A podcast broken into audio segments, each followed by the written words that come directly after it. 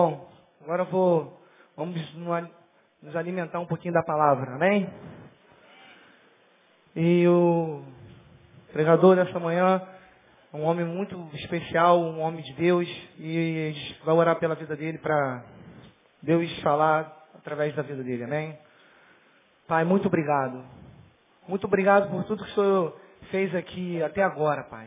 Por tudo que nós vimos, nós falamos. Mas agora em especial, Senhor, eu lhe peço, alimente, Senhor, nossas almas, já através da vida do pastor Henrique, Pai. Um homem de Deus, um homem que anda contigo. E mais uma vez, que ele possa ser canal de bênção, em nome de Jesus em nossas vidas, Pai. Fala com teu servo, Pai, no nome de Jesus. Essa oração que toda igreja te faz, já te agradecendo por tudo. No nome de Jesus, amém. Amém. Graças a Deus. Paz de Cristo. Amém, irmãos? É, temos poucos minutos, mas não vai ser difícil deixar uma palavra não.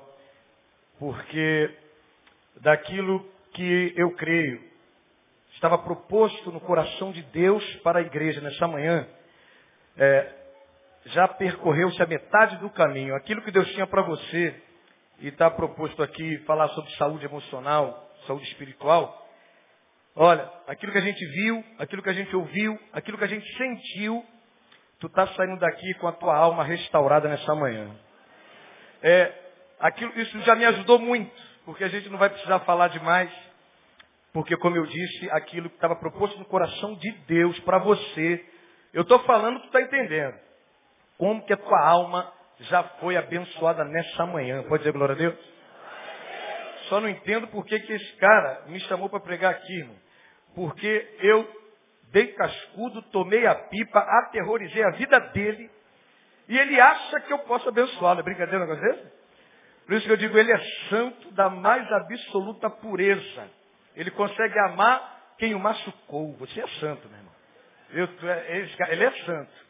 Porque eu, eu, eu aterrorizei a vida dele. Ele fala que eu sou pequenininho, mas ele já foi menor do que eu. Entendeu? Então, é, quero agradecer a você, Bronze, pelo convite. Obrigado por estar aqui. Achar que eu, de fato, desse abençoá-lo é, é assim, é muita misericórdia da tua vida. Agradecer o pastor Eil, que é meu mestre, pelo consentimento no convite. Aproveitar rapidamente pedir perdão aqui de púlpito por estar poucas vezes aqui. Implantação de igreja é, não, é, não é fácil não, é cavar poço, achar a fonte que possa abençoar o rebanho, não é fácil. Mas é compromisso meu em 2011, se não bimestralmente, estar aqui mensalmente. Compromisso meu estar aqui junto com a pastora Eliana. É, agora, não que eu não, não ouço pastor, viu? Pelo menos três vezes por semana eu, eu durmo com o pastor Neil, viu? Calma, irmão. Calma, eu vou explicar. Calma, calma. É, eu tenho um planozinho da internet e lá em casa, quando eu fecho com a patroa, cadê a patroa? Ela sabe, ela é minha testemunha, viu? Ela é minha testemunha entre eu e ti.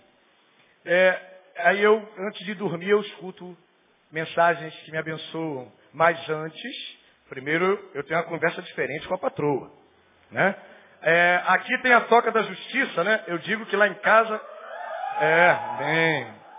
É, lá em casa, quando a gente fecha a porta, é a Liga da Justiça. Hum. Eu jogo ela na parede e chamo de Mulher-Aranha. E ela me joga pro alto e me chama de Superman. Tu entendeu como é que é o negócio? Aí, briga de herói daqui e tal, e a gente prende todos os vilões, né? E no final os heróis terminam satisfeitos. Né? É um negócio bacana. Aí, tudo devidamente nos lugares. Aí eu viro para o pastor Neil, meu mestre. Aí eu viro para ele, ligo e é, as palavras têm nos abençoado demais, demais. Eu sempre digo que nós somos filhos e temos as nossas características pessoais. Mas o filho que se orgulha do pai tem prazer de carregar a sua carga, tem prazer de seguir o seu exemplo, tem prazer de fazer aquilo que o pai faz. Então eu faço questão de que Campos, a despeito das suas características, Campos seja uma célula daquilo que você vive aqui, seja uma partícula, seja um pouco da visão. Por isso eu faço questão de ouvir muito o pastor para ministrar lá aquilo que tem recebido aqui. Por isso que o Bronson diz que quando vai a campos é abençoado. Porque ele escuta lá o que a gente escuta aqui. E por isso nós somos uma, temos uma aliança em Cristo poderosa. Por isso a Igreja Batista Betânia em Campos não para de crescer. Diga glória a Deus. Os betanenses de Campos aí, fiquem em pé rapidinho, os betanenses de Campos. Teve gente que não levantou, não entendi. Olha lá, os betanenses de Campos aí. Aplauda Jesus aí, glória a Deus. Aleluia. Glória a Deus. Amém. De forma que nós somos uma referência em campos, as pessoas chegam para serem tratadas, para viver o Evangelho, que você tem recebido aqui como palavra nessa série sobre o perfil de uma vida santa. Enfim, irmão, nós temos abundado na graça de Jesus na, na cidade de Campos, e os irmãos que vi, vieram conosco sabem o que eu estou dizendo. Aproveito e agradeço a todos que se empenharam na viagem. A gente está com três homens aqui atrás. Vamos passar o dia todo aqui, é, comendo, bebendo e recebendo de Deus. Vai ser uma benção. Mas abra tua Bíblia lá no, Evangelho de Mateus. É, como eu falei, irmão, a gente já caminhou a metade do caminho. Então, a outra metade eu quero crer que Deus vai ainda nos entregar aqui como revelação da sua palavra, como algo que ele tenha de fato a nos revelar. Teatro é um negócio gostoso, faz bem para a nossa alma. O primeiro ministério que eu exerci na igreja aqui foi teatro. Fui fazer teatro. Teatro é um negócio gostoso, a gente interpreta, a gente é quem não é. A gente pode exercer um monte de papéis, às vezes a gente é até meio relutante conosco mesmo, né? Mas quando a gente interpreta, a gente libera a alma, dá vazão. Por isso que esse negócio de artista é tudo meio tímido. Pode reparar isso. Vai entrevistar um artista, pô, o cara na cena é um bicho. Vai dar uma entrevista, ele é... Por quê? Porque muitos usam a arte para extravasar aquilo que no cotidiano talvez não pudesse. Então, teatro é uma oxigenação para a alma. E por isso eu, eu quero aqui partilhar contigo sobre essa questão de saúde emocional. E o tema diz aqui, ó, saúde emocional já. Nós queremos saúde já. Amém ou não amém? Não dá para caminhar doente, não dá, muita tribulação, pelo amor de Deus. O que Deus tem para a tua vida é saúde emocional, é alegria e plenitude em nome de Jesus. Aí a gente que gosta de praticidade, a gente que gosta de objetividade, a gente que não tem tempo, né? Nós que somos a geração ansiosa, a gente precisa de resposta já. Pois bem, Jesus é tão lindo, Jesus ele é tão profundo, ele é tão preocupado com a tua necessidade, que esse texto vai mostrar que ele é específico naquilo que você procura para ter a saúde emocional. Mateus capítulo 6, a partir do verso 25. Irmão, não tem um texto mais específico onde Jesus determine, viva assim, filho. Faça assim, filho. Olha lá. Eu estava ouvindo o pastor e ele usou até esse texto aqui quando ministrou homem versus pardal. Uma mensagem que me abençoou profundamente. Esse texto está sendo usado por uma outra revelação da parte de Deus. Acompanha comigo aí, a partir do verso 25. Irmão, quem está falando é Jesus, pregando o maior sermão do monte, o maior sermão que você poderia ouvir. Não gosta de ler a Bíblia, não? Está cansado, tem preguiça? Pois bem, leia o sermão do monte. Estude o sermão do monte. Se concentre no sermão do monte. Grava o sermão do monte. Bota no fone, escuta. Faça uma, uma encenação do sermão do monte. Viva todo o ano de 2011 concentrado no sermão do monte. Tu vai receber saúde espiritual e plenitude de vida. Olha que coisa específica Jesus está falando para os seus. Olha lá. Por isso, ele está falando sobre o mal do milênio. Ansiedade e preocupação. Você está aqui não tem preocupação nenhuma, né? Não está ansioso, nada amanhã, cheio de conta para pagar, problema, nada. Tu está em paz, relaxadão. Amém ou não amém? Glória a Deus. Ó, por isso vos digo, não andeis cuidadosos quanto à vossa vida, pelo que vez de comer ou pelo que vez de beber, nem quanto ao vosso corpo, pelo que vez de vestir. Não é a, vossa, não é a vida mais do que o mantimento e o corpo mais do que a vestimenta. Olhai para as aves do céu, que não semeiam, nem cegam, nem ajuntam em celeiros. Vosso Pai Celestial as alimenta. Não tendes vós muito mais valor do que elas? E qual de vós poderá, com todos os seus cuidados, acrescentar um covo da sua estatura? E quanto ao vestuário, por que andais solícitos? Olhai para os lírios do campo, como eles crescem, não trabalham nem fiam. Eu vos digo que nem mesmo Salomão, em toda a sua glória, se vestiu como qualquer deles. Pois se Deus assim veste a erva do campo, que hoje existe, amanhã lançada no forno, não vos vestirá muito mais a vós, homens de pequena fé. Não and... Olha que coisa específica, clara e objetiva, irmão. Não andeis, pois, inquietos, dizendo que comeremos, ou que beberemos, ou com que nos vestiremos. Porque todas essas coisas, está escrito aí na sua Bíblia? Todas essas coisas o quê? Jesus está dizendo, isso aí outros fazem, vocês não façam isso. Olha que coisa clara. Não andeis, pois, inquietos, dizendo que comeremos, beberemos ou que, com que nos vestiremos. Porque todas essas coisas os gentios procuram. De certo, vosso Pai Celestial, está escrito o que aí? Vosso Pai Celestial bem sabe que necessitais de quê? Ele está se referindo ao que comer, ao que beber e ao que vestir. Aí verso 33 lá. Mas buscar primeiro o reino de Deus e a sua justiça. E todas essas coisas vos serão acrescentadas. Não vos inquieteis, pois, pelo dia de amanhã, porque o dia de amanhã cuidará de si mesmo. Basta cada dia seu próprio mal. Olha para mim aqui, irmão. Você não vai achar na Bíblia um texto mais claro, mais específico, que direcione uma pessoa a viver em paz. É só esse texto aqui. Jesus é profundo, conhece a alma, ele, sabe, é, ministrou sobre parábolas para que as pessoas interpretassem mais e tal. Mas ele nos conhece, ele conhece a tua necessidade.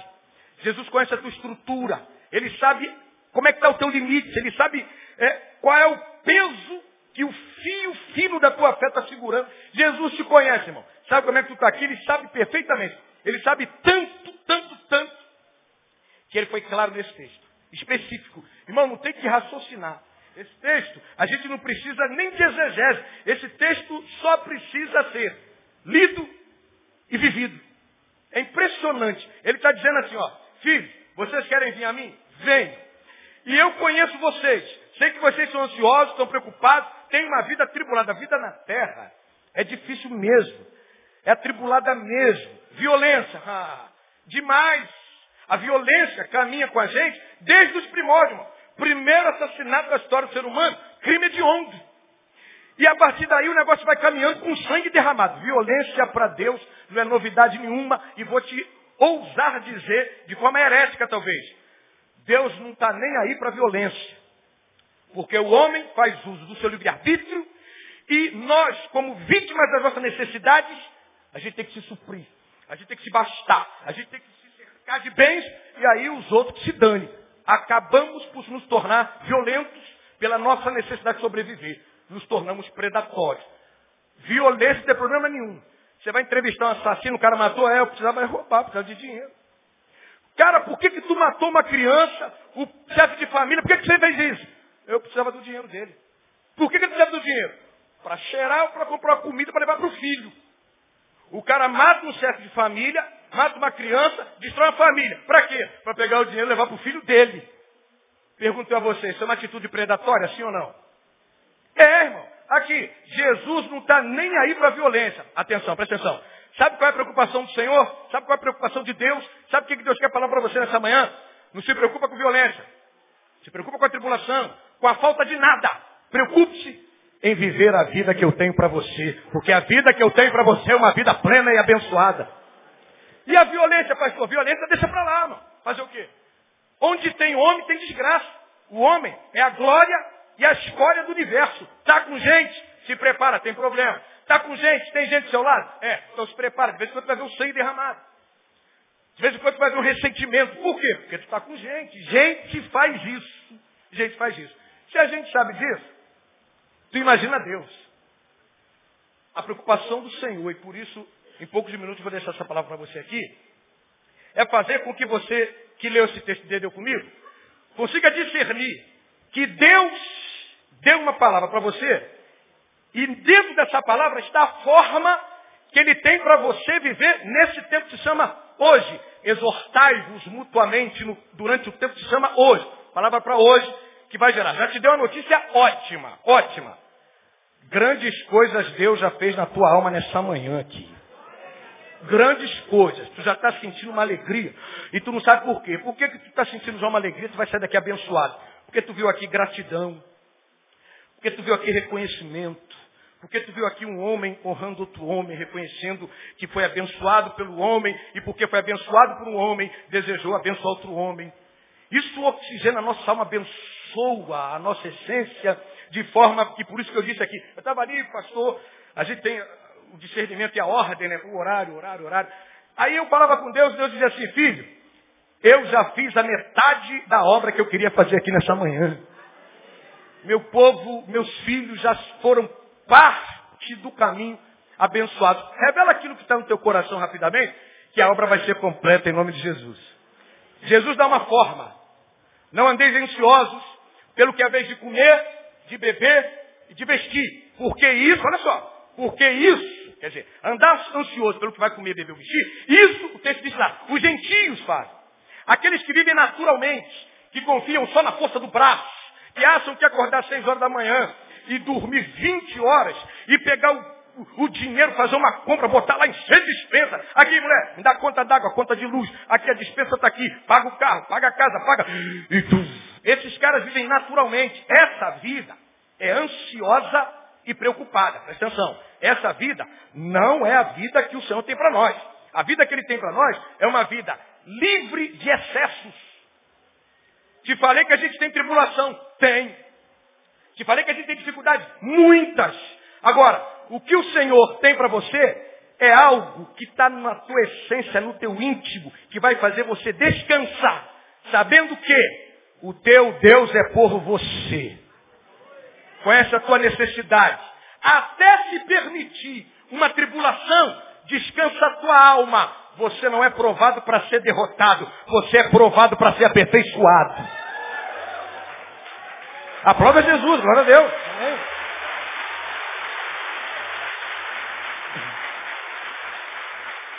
É Ele quem faz essa obra. Irmão, tu é tão abençoado, tão vitorioso, e por isso que eu falei, Deus está tão preocupado com a tua essência, com o teu equilíbrio. Ele não se preocupa com violência, com guerra, com nada disso. Porque ele tem uma vida que transcende isso. Tribulação, se for vista com equilíbrio, tem um texto lá em Tiago, capítulo 1, 2, 3 e 4, diz assim, ó, irmãos, tende por motivo de toda alegria o passardes por várias provações sabendo que a aprovação da vossa fé, uma vez confirmada, produz perseverança. Ora, tem perseverança? Só que a perseverança tem que ter ação completa, para que sejais íntegros, perfeitos e em nada deficientes. A aprovação te aperfeiçoa, meu irmão. Você está sendo é, é, erigido como uma bênção diante de Deus. Agora, por favor, é inegociável. Se você deseja paz, saúde emocional para esse tempo tão difícil, viva da maneira que Jesus determinou. Existe uma forma que o mundo tem, mundo como princípio, como espírito, como sistema, e a forma de Jesus. Olha qual é o nosso drama. Por que, que a gente aqui precisa que o Espírito tra trabalhe a nossa emoção? Por quê? Por que, que eu estou falando isso? E você está dizendo, caramba, é verdade, eu não estou dormindo direito. Caramba, eu tomava um chazinho, agora não é mais um chá. Agora é um remédio mais forte. Que negócio é esse? Se eu confio? Vou explicar para você. Você conhece Jesus, vive na igreja com ele, só não vive da forma que ele determinou. E existem muitos assim, irmãos. Estão aqui, conhecem, ouvem, louvam, mas e a forma que ele determinou? A forma que ele determinou não dá, pai. Fé, pastor, é o firme fundamento do que se espera, não tem tempo para esperar. Fé, pastor, é a convicção daquilo que não se vê. Pastor, não estou vendo nada, eu preciso ver alguma coisa. Aí o que, que acontece? Tu fica aqui, vivendo da forma que está lá fora. Aí a gente fica aqui, doente, e vou dizer de novo pela segunda vez, toma posse. Deus está liberando saúde emocional para a tua vida, em nome de Jesus. Toma posse aqui. O Senhor vai libertar você de remédios para a glória dele. Agora, por favor, por favor. Tem três tópicos aqui, vou me concentrar só num. Só mais sete minutos, só num. Presta atenção. Pastor, então o senhor pode me explicar melhor por que, que então eu não consigo ver da forma que Jesus vive? Posso. Ele diz para tu não andar ansioso pelo que tu vai comer, beber ou vestir. Isso é necessidade humana. A gente trabalha, tem um convívio social interessante, importante, e aliás a gente tem que ter. A nossa vida é no mundo. Não preciso repetir isso muitas vezes porque tu já ouviu muito. A nossa vida é no mundo. A analogia que eu mais gosto de fazer com relação ao nosso compromisso com o mundo é barco e mar. Não tem jeito. Barco só é barco com funcionalidade se ele estiver onde? Agora, presta atenção. O barco alude nós. O mar, mundo. Barco só tem funcionalidade lá no mundo. Quer dizer, ele tem que ir para o mundo. Agora, pergunta a você. Barco tem funcionalidade se a água entrar nele? Sim ou não? Se água entrar nele, acontece o que com ele? Afunda. Agora, ele tem que ficar onde? Por causa do perigo do mar. Pode afundar, aí então ele não vai para o mar. A despeito do perigo do mar, ele tem que ir para o mar ou ele foge do mar? Ele tem que ir para o mar. Aqui, a tua vida tem que ser desenvolvida no mundo. Relacionamento, é aquele oprimido, aquele a disputa, é lá mesmo. Tu é luz, tu é sal, tu é embaixador, tu é carta viva e sobre a vida, tua vida está a glória de Deus. Encara, encara o negócio. Agora presta atenção aqui. A gente vive num mundo hostil e negativo. A gente tem que ir lá, a gente tem que confrontar, a gente tem que viver, só teremos funcionalidade. No mar, se formos lá, beleza. Só que quando a gente for lá, a gente vai encontrar um mundo hostil e negativo. É o mundo predatório. Mas eu tenho que estar lá. Como é que eu vou fazer? Você vai lá, mas você vai viver da maneira que você recebeu, de forma específica, da parte de Cristo. Amém ou não amém? Presta atenção aqui. O que, que o mundo hostil e negativo ensina? Só coisa destrutiva. O mundo que a gente vive como princípio, ele nunca se concentra no que ele já tem. O mundo que a gente vive como princípio, sempre se concentra no que ele não tem. Por isso que esse sistema de merchandising é covarde. Ele vende um produto para você quando você acaba de comprar. Ele cria outro, anuncia para te transformar insatisfeito com aquele que tu comprou um ano, para você largar o que tu comprou e comprar outro. Você se torna um insatisfeito inveterado. Esse é o sistema do mundo. O sistema do mundo, ele se concentra no que foi destruído, nunca no que foi construído. Quer confirmar o que eu estou dizendo? Vai na esquina da tua casa, na banca de jornal, está lá o dia, o povo, extra, é, a marca, lança, seja o que for. E dá uma olhada nas manchetes dos jornais. Tu só vai ver desgraça. Professora foi para um motel com aluno 13 anos, foi estuprada, estuprada. Soldado, só manchete desse tamanho. Soldado do BOP morto em treinamento. Aí lá pequenininho está assim. A cesta básica subiu, melhorou um pouquinho. É, foi, vai ter uma restituição pequenininho. Aí lá desse tamanho. Não perca nessa edição entrevista com a professora que foi para o motel, uma menina de 13 anos.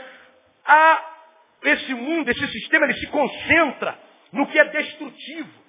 O mundo, como princípio, ele se concentra no que ele não tem, não no que tem. Pronto, toma posse que eu vou dizer a você aqui. Dez anos de mover. Não vou te perguntar sobre decepções. Não vou te perguntar sobre traições. Pastor está construindo uma história linda. Não vou te perguntar como é que é o teu estômago, nem te perguntar como é que é a tua dor de cabeça, nem a tua preocupação. Sabe por quê, irmão? Porque a gente sabe que caminha com as coisas destrutivas muitas vezes. O que eu quero que você tome posse, Bronze, é que ao longo desses dez anos, sementes poderosas de vidas foram plantadas para a glória de Deus. Muitos que já estavam no abismo foram resgatados por causa de um trabalho lindo, artístico, consagrado para a glória de Deus. Não vou perguntar ao pastor de traição, decepção, tristeza, é, pasmos que ele teve com atitude de gente. Não. Sabe qual é a visão que sara a nossa alma? É quando o pastor se concentra. Que coisa linda. Toda semana pessoas se rendem a Jesus. Toda semana tem gente para discipulado. Vamos receber pessoas. Vamos... Irmão, aquele que quer ser sarado, não importa se ele está no mundo destrutivo, hostil, você, presta atenção, eu não sei se por alguma circunstância, ao longo desse ano, tu viu alguma coisa se destruir. Mas é muito simples você sair da forma do mundo, como princípio e partir para a forma de Deus. Atenção. Você pode ter visto algumas coisas se destruírem. De repente você está aqui lutando para reconstruir alguma coisa que você viu ruir. Tem problema nenhum. Por alguma circunstância, alguma coisa se destruiu. Mas você está na mão de Deus, o Senhor é contigo. Concentre-se em saber que ainda que os teus olhos não tenham visto, coisas poderosas o Senhor construiu ao longo desse ano. Coisas lindas o Senhor construiu. Concentre-se no positivo. Tu está lá, viu muitas coisas ruírem, mas a graça de Jesus é sobre você. Não conseguiu esse ano? Se prepara, está chegando um novo ano. E com o novo ano, as possibilidades estão chegando. Com um novo ano, tudo se renova. Sonho, possibilidade. Pastor, mas esse ano deu tudo errado. Joga o ano fora. Não pensa mais no que perdeu. Foca no ano que vem. Porque o ano que está chegando é o ano das possibilidades. Sabe o que você vai fazer? Tu vai dar um pulo. Olha que praticidade. Falei que o texto é prático. Jesus explicando a forma do mundo e ele explicando a forma dele. Não tem mais clareza. Pois bem, a tua atitude também é prática. Saia dessa visão. Saia da visão daquilo que tu não tem. Eu não tenho, ainda não consegui. Saia dessa visão e concentre-se na certeza de que você serve um Deus fiel, meu irmão. Um Deus que não cochila, um Deus que não tosqueneja, um Deus que tem prazer em abençoar. E a demora? A demora tu já ouviu aqui. Deus tem propósitos na demora. Deus quer quebrantar você, vai devagar. Está confiando demais no teu braço, vai devagar, espera, espera e vede quão grande livramento o Senhor te dá. Faz isso. Faz isso. Qualidade, a qualidade da tua vida vai mudar, não vai melhorar. Vai mudar completamente. Você vai viver, vai ver dramas na parentela, problemas sociais dos mais absurdos. Mas você vai ter saúde emocional, vai ficar de pé, ter um relacionamento saudável com o teu Deus, porque tu saiu da forma do princípio do mundo e partiu para o princípio de Deus. O Senhor é fiel e vai cumprir toda a palavra dele na tua vida. Se eu fosse você, eu ficava de pé, aplaudia muito forte esse Deus. Aleluia, glória a Deus. Oh! Aleluia. Aleluia.